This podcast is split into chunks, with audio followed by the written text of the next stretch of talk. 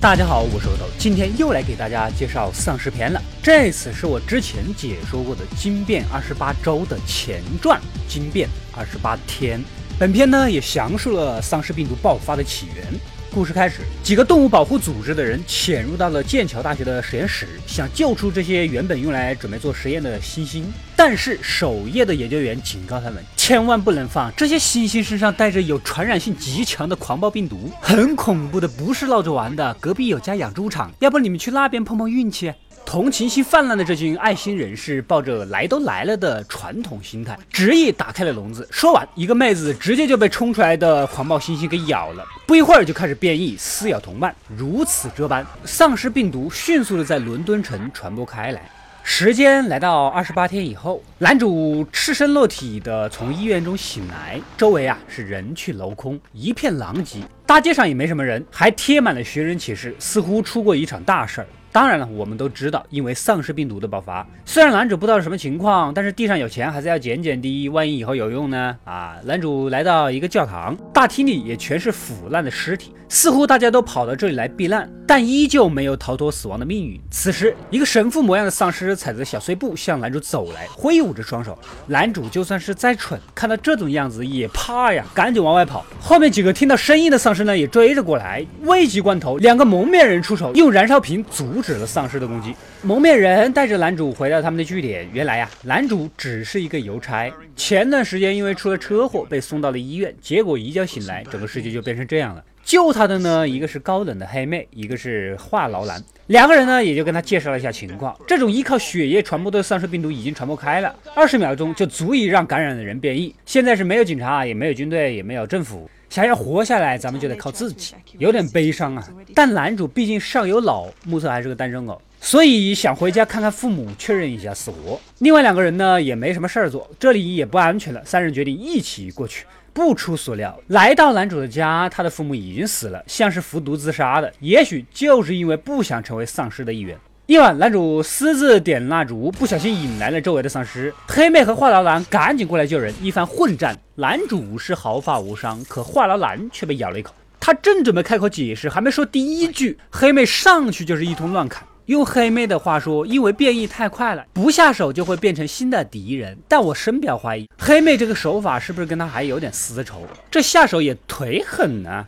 没办法，此地不宜久留，两人急忙动身离开。路上呢，看到一栋楼的房子里闪着亮光，难道有其他的幸存者啊？那就上去看看再说呗。这个时候又有几个丧尸追了过来，此时的男主还是一个战斗力只有五的渣渣，黑妹再疯也不能一打几啊！啊，两人拼命的往楼上狂奔，像我以前上班迟到等不上电梯爬楼梯的样子啊！幸好上层一个穿防爆服的壮汉站在了楼梯口挡住了丧尸，他就是幸存者王老汉。他还有一个可爱的女儿，他们呢住在这里，安全是安全，但是水已经快消耗完了，也不能久留。之前通过收音机收到一个循环播送的广播，说是有一个据点，那里有军队、有食物和水，活着的人呢可以去那里避难。外面危险，路途遥远，现在正好四个人相互有个照应，大家就一起出发呗。经过一个地下隧道的时候，路都被废弃的车给堵死了。王老汉一脚油门，直接就从车顶通过，展现了这辆老爷车的良好性能，但轮胎也被炸破了。此时的男主似乎看到一群追来的丧尸的影子，关键时刻大家一起抬车，由王老汉的女儿以迅雷不及掩耳盗铃之势换胎，才在最后一刻逃走。这说明女人换备胎是有先天优势的。后面的路程基本就有惊无险了，渴了饿了就去经过的超市随便拿，累了呢就在野外露营。四个人之间的关系呢，犹如一个新的家庭一般。经过几天的长途跋涉，总算来到了广播说的地方，可这里似乎失守后被军方遗弃了。失望至极的王老汉有点崩溃，气愤地踢旁边的铁门发泄，结果上面有一具被感染的尸体，一滴病毒血液正巧就滴到了他的眼睛里。你也忒巧了，我认认真真滴眼药水都没你这么准呗。按道理他们应该马上动手杀死他，可毕竟是有了感情，大家都没办法下手。此时几个全副武装的士兵突然出现，射杀了王老汉。随后男主一行人就被带到了他们的据点。这些士兵的老大呢，亲切的带着男主他们参观了防御工事。总之就是安全的很，来这里以后就安心住下吧。看着这群士兵装备精良，训练有素，原本以为是心灵的些许抚慰，可过不了多久，就有人对黑妹出言不逊，毛手毛脚起来。毕竟曾经这里一个女人都没有。男主为了给黑妹出头，冲上去就被放倒在地了。毕竟他只是一个邮差，别人是职业军人，在上校的劝解下才脱身。但他同时也告诉男主了，其实呢，他们对外广播的目的就是吸引女人过来，因为子弹总有打完的，食物总有吃完的，只要有了女人，就能繁衍后代，人类就有希望了。感情你把找女人做羞羞的事情说得如此伟大正义，我差点都被你感动了。男主听完，赶紧就准备去拉黑妹和小女孩离开。黑妹之前间接表达过她喜欢男主啊，还没走几步，果然就被其他士兵再次放倒。这边也有一个正义感比较强的士兵想要帮男主，可惜呢，很快就被那一帮禽兽给一并制服。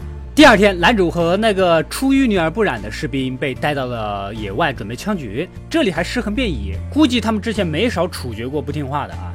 幸好压他们过来的两个人内讧起来，男主趁乱逃了。就在逃跑途中，他看到了一架飞机，有飞机说明是一个有组织的幸存者基地，而且很有可能有一块隔离的安全空间。再想想黑妹和王老汉的女儿，两个弱女子，自己无论如何都不能扔下他们。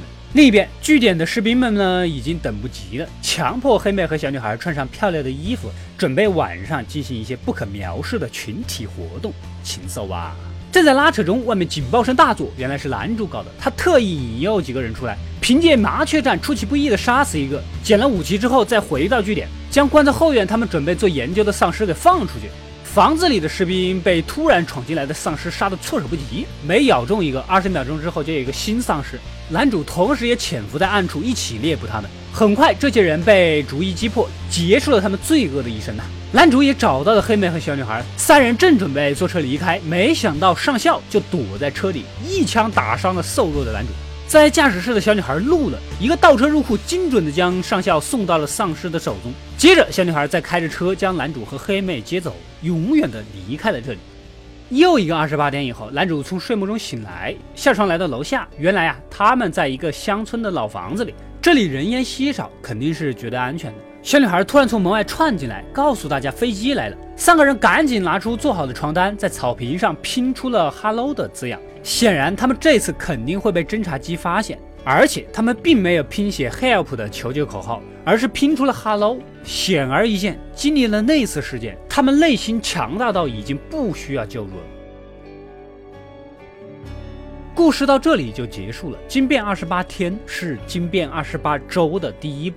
但是从档次上比续作高了不知道多少条街。导演用画面将很多的细节展现给我们，比如男主捡钱呐，男主父母自杀前手上还拿着他的照片呐，教堂里面集中的尸体啊，街上贴的寻人启事啊，王老汉家里鱼缸已经见底的水呀。其实啊，这些细节对主线剧情来说呢，可有可无。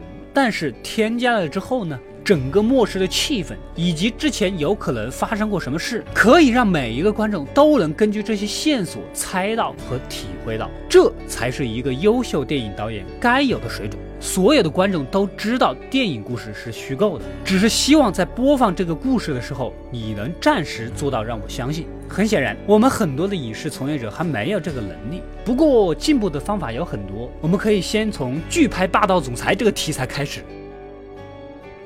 我是阿斗，一个让你沉迷于故事的讲述者，浓缩电影精华又不失它本来的魅力。扫描二维码添加我的微信号，除了能第一时间收到更新，更有独家解读的视频等待你的发掘。扫描它，然后带走我。